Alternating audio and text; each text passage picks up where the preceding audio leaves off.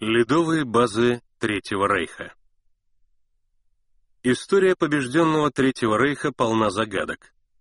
Так, лишь спустя многие годы после окончания войны, стали известны некоторые детали разработок секретных лабораторий и заводов, принадлежавших тайному нацистскому ордену, замаскированному под структуру СС во главе с Генрихом Гиммлером. В его видении находились и мистика-оккультные общества Туле, Черное Солнце, Вриль и другие. Одно из них, Берлинское общество «Блистающая ложа» или «Общество Вриля», с 1939 года разрабатывало методы психотронного воздействия и массового зомбирования людей.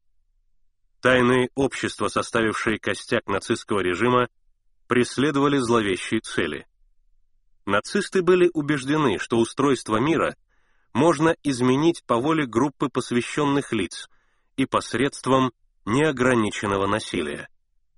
Согнав в свои секретные лаборатории многих талантливых ученых и инженеров, общество Туля приступило к разработке новейших образцов техники и средств массового уничтожения людей.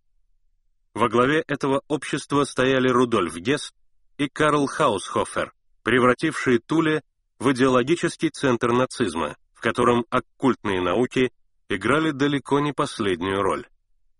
Особое внимание нацистских оккультистов привлекал Тибет, якобы являвшийся хранилищем неких тайных знаний, с помощью которых они рассчитывали покорить мир. Агенты организаций Тули и Вриль наводнили Индию и Тибет в поисках древних манускриптов на санскрите. Были найдены и переправлены в Германию манускрипты Виманика Шастра и Самарангана Сутрадхаран, в которых якобы описывались летательные аппараты древности и технологии их изготовления с указанием необходимых материалов. Почему-то в основном речь шла о дереве. В числе этих аппаратов упоминается и огромный Шакуна Виманос, якобы напоминавший своим внешним видом современные космические корабли. Наряду с поиском древних рукописей гитлеровцы преследовали и иную, более важную цель они стремились организовать в Индии ячейки нацистской партии, которая должна была стать пятой колонной в этой далекой английской колонии. Уже в 1926 году в Берлине и Мюнхене появляются колонии тибетцев и индусов, из которых в дальнейшем начал формироваться Индийский легион СС. Связи с Индией не прекращались вплоть до 1945 года. Заканчивая битву за Берлин, советские штурмовые отряды обнаружили в бункерах и коридорах имперской канцелярии десятки трупов, одетых в форму СС, без знаков различия и без документов. Это были тибетские и индийские оккультисты, готовившие вместе с нацистами захват власти над всей планетой с помощью психотронного оружия. Под прикрытием всей этой оккультной возни, начиная с 1938 года, к берегам Антарктиды регулярно направлялись экспедиции, организованные СС. В состав экспедиции входили геологи, специалисты по сооружению подземных объектов, инженеры. В районе земли королевы Мот были обнаружены обширные области, свободные ото льда. Позднее сюда прибыли специалисты по морской биологии. Грузовые суда под охраной подводных лодок наращивали переброску горючего, запасов продовольствия и разнообразного оборудования. К этому времени один из ученых, работавших в секретных лабораториях общества Тули, Виктор Шаубергер, без всяких тибетских манускриптов создал основы аэродинамики скоростного истребителя в виде диска. Его испытания должны были проходить на секретной базе СС в Антарктиде. В конце концов, строительство огромной подземной базы «Новая Швабия» было завершено. Антарктическую тайну Третьего Рейха охраняли лучшие экипажи подводных лодок, пускавшие на дно любой корабль, оказавшийся на трассе каравана от Южной Африки до земли королевы Мод. Во время войны антарктические подземные комплексы обеспечивали разработку и испытания новейшего оружия нацистов. Однако по мере того, как война шла к завершению, налаженная система производства, снабжения и секретности – все чаще стала давать сбои. К концу 43 -го года на южноамериканские базы окончательной сборки было направлено всего 20 дисколетов. Впервые о масштабе и целях грандиозных работ в Антарктиде стало известно после захвата двух подводных лодок у побережья Аргентины.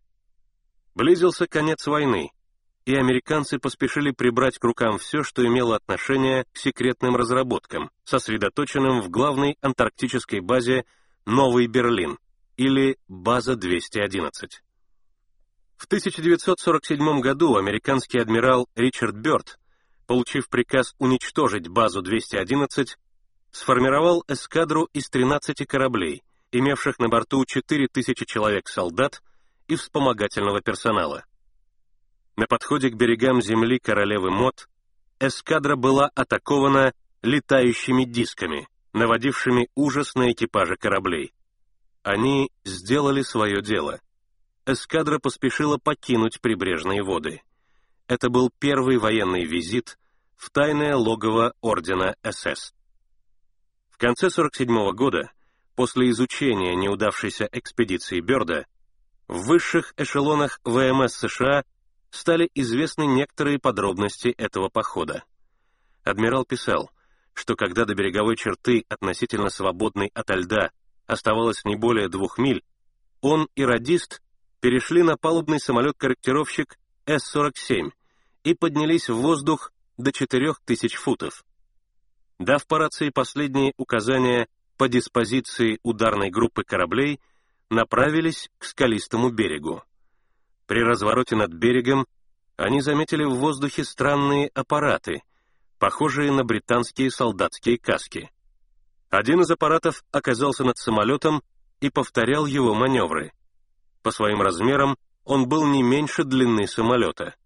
Удивительным было то, что нижняя его часть все время вращалась, хотя некое подобие танковой башни в центре днища оставалось неподвижным. Этот диковинный аппарат стал еще больше снижаться над ними. Сигнальные лампы стали мигать, а затем погасли. Пилот, открывший часть бокового окна, что-то возбужденно говорил, показывая рукой вниз. Это невозможно объяснить, но мы, подобно вертолету, снижались, пока гидролыжи не коснулись земли, пишет Бёрд. К нам подошли трое. Один из них, высокий блондин с жестким выражением лица, жестом показал, куда надо следовать. Через несколько минут мы оказались в каком-то ангаре или служебном помещении. На английском языке с акцентом нам предъявили их обращение к главе нашего правительства. Все сводилось к тому, что правительство Америки не должно взрывать ядерные заряды. Они предупреждали наше правительство о возможных последствиях. Нас вывели на поверхность и проводили к самолету, который оказался у самой кромки воды. Судя по всему, они вызвали свои диски, после чего, подойдя к нам, сказали на немецком что-то вроде «Ауфидерзейн» — «До свидания». После возвращения в США Бёрд сказал в одном из интервью, что если Америке придется воевать еще раз, то можно ожидать атаки с воздуха истребителями, скорость которых позволяет им летать от полюса до полюса. Можно ли верить его словам? специалисты уже тогда были склонны полагать, что нет.